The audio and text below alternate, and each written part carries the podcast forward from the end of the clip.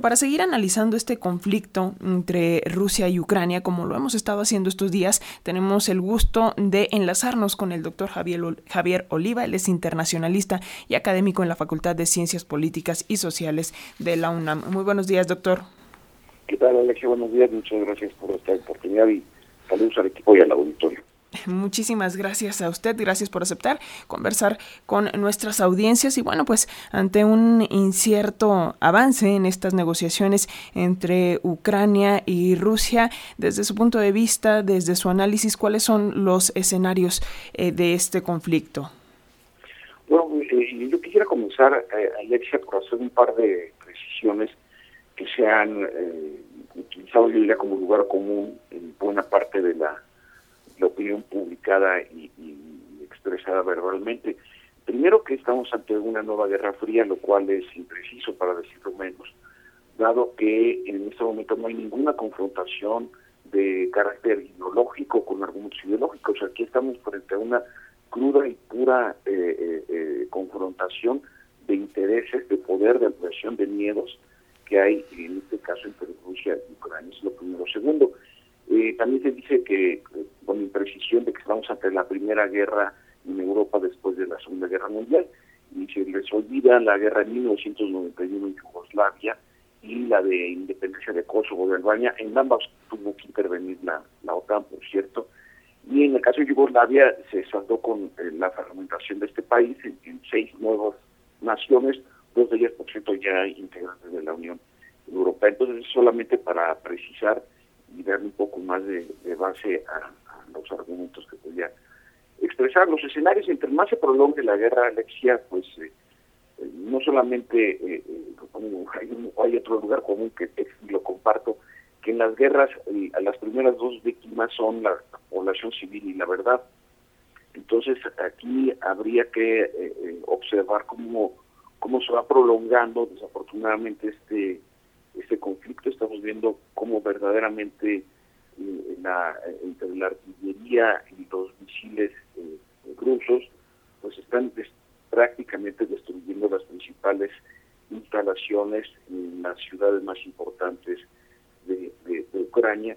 Y por el otro lado, lo que observo, leo, eh, especialistas, que Putin y el ejército ruso no se esperaban tanta resistencia por parte del ejército ucraniano de tal manera que eh, la condena simbólica, pero finalmente condena internacional, en donde queda aislado el, gobierno de Vladimir Putin en la, Asamblea, primero en el Consejo General, eh, el Consejo de Seguridad de las, de Naciones Unidas, y después en la Asamblea General de la misma, donde hay una condena explícita, absolutamente abrumadora de 141 votos eh, a favor de la condena, entre ellos el de México, entonces, el, el, escenario, el problema que, yo comienzo a ver es la extensión del, conflicto.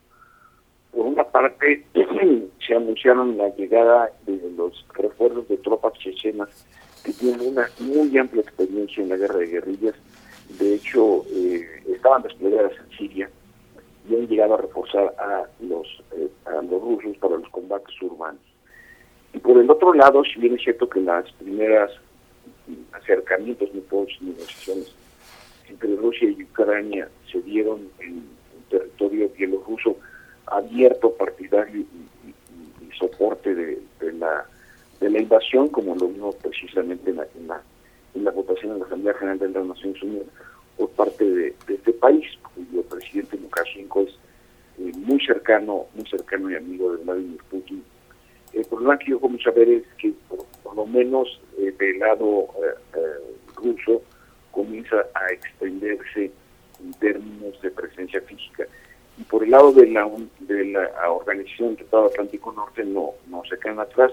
España ya anunció el envío de pertrechos, sobre todo de, cohetes antitanque, que es una arma muy utilizada a lo largo de la historia por primero por la Unión Soviética y por, por Rusia, eh, Alemania también de manera sorpresiva eh, eh, envió notables pertrechos también en días pasados. Entonces, el escenario lamentablemente, y ojalá yo me equivoque, es que estamos cerca de que se extienda geográficamente y pues las guerras sabemos cómo empiezan, pero a lo largo de la historia se ha demostrado que no sabemos cómo terminan. Entonces, eh, veremos las demás implicaciones, donde de manera sorpresiva, por ejemplo, China se abstuvo en las dos votaciones de condena a la, invasión rusa, eh, es decir, no votó en contra para definir una posición diplomática, sino que se abstuvo, lo cual, insisto, también eh, obedece a los demás juegos georregionales en, el mundo y que eh, lamentablemente la más dure la, la guerra, como lo comentaba al principio, mientras más dure, pues más bajas civiles eh, eh, van a van a haber y una mayor destrucción de la infraestructura y la recuperación de la economía de Ucrania pues va a ser todavía más prolongada.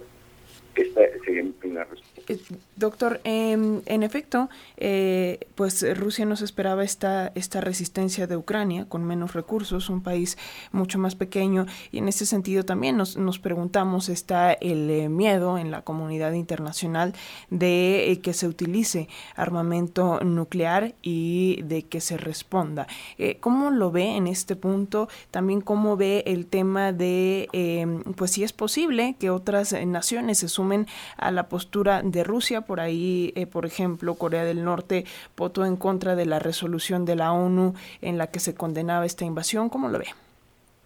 Bueno, la, yo le llamaría un exabrupto verbal de, del presidente Putin de, y también de, de su Lebrov, del ministro de Relaciones Exteriores, eh, respecto a la posibilidad de utilizar armas nucleares como respuesta no tanto a la, al envío de perpetuos, sino expresamente Lavrov lo señaló que era como respuesta a las a las sanciones y bloqueos económicos que se le han impuesto a, a estos eh, a, estas fuerzas armadas rusas, a sus eh, aerolíneas, eh, a sus equipos de fútbol.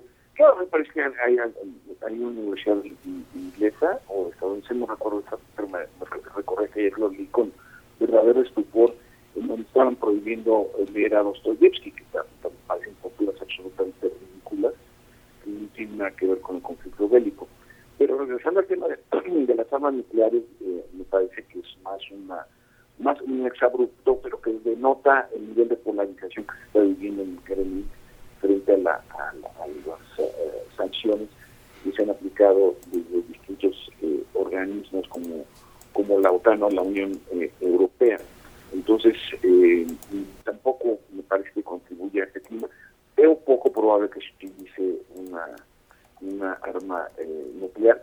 Lo que sí es que este tipo de, de guerras, perdón, lo que permiten es eh, la experimentación de armamento, de nuevo armamento, ¿no? Es decir, por ejemplo, estas bombas que son capaces de eliminar la, la vida humana, vegetal, pero que eh, preservan las construcciones, han, han comenzado a ser eh, arrojadas desde hace varios días en las principales ciudades de Ucrania, de acuerdo a los despachos y a los eh, informes a los que se tienen acceso de fuentes fidedignas. Entonces, sí, me parece que estamos en una, insisto, en una, en una línea todavía de, de polarización y en esos en esos términos los yo le llamo que países tan desprestigiados, me refiero, perdón, corrijo, gobiernos tan desprestigiados, no países, sino gobiernos tan desprestigiados como puede ser el de Eritrea o el de, Corea del Norte o el de Venezuela o el de Nicaragua, que son pues son los gobiernos pendulares más alejados de la democracia en América Latina, pues no, no me parece que sea como un buen mensaje, porque pues aplicaríamos la máxima de Platón en la República, ¿no? De que lo semejante atrae a lo semejante. Entonces, pues sí, eh, eh, este, son, son indicadores respecto de cómo se están ubicando los, los, planteamientos en la, en la política internacional en medio de este grave conflicto.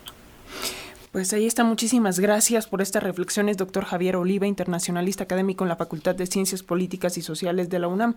Seguiremos en constante comunicación para seguir abordando este tema desde sus diferentes aristas. Muchísimas gracias por estos minutitos para las audiencias. un Hasta pronto.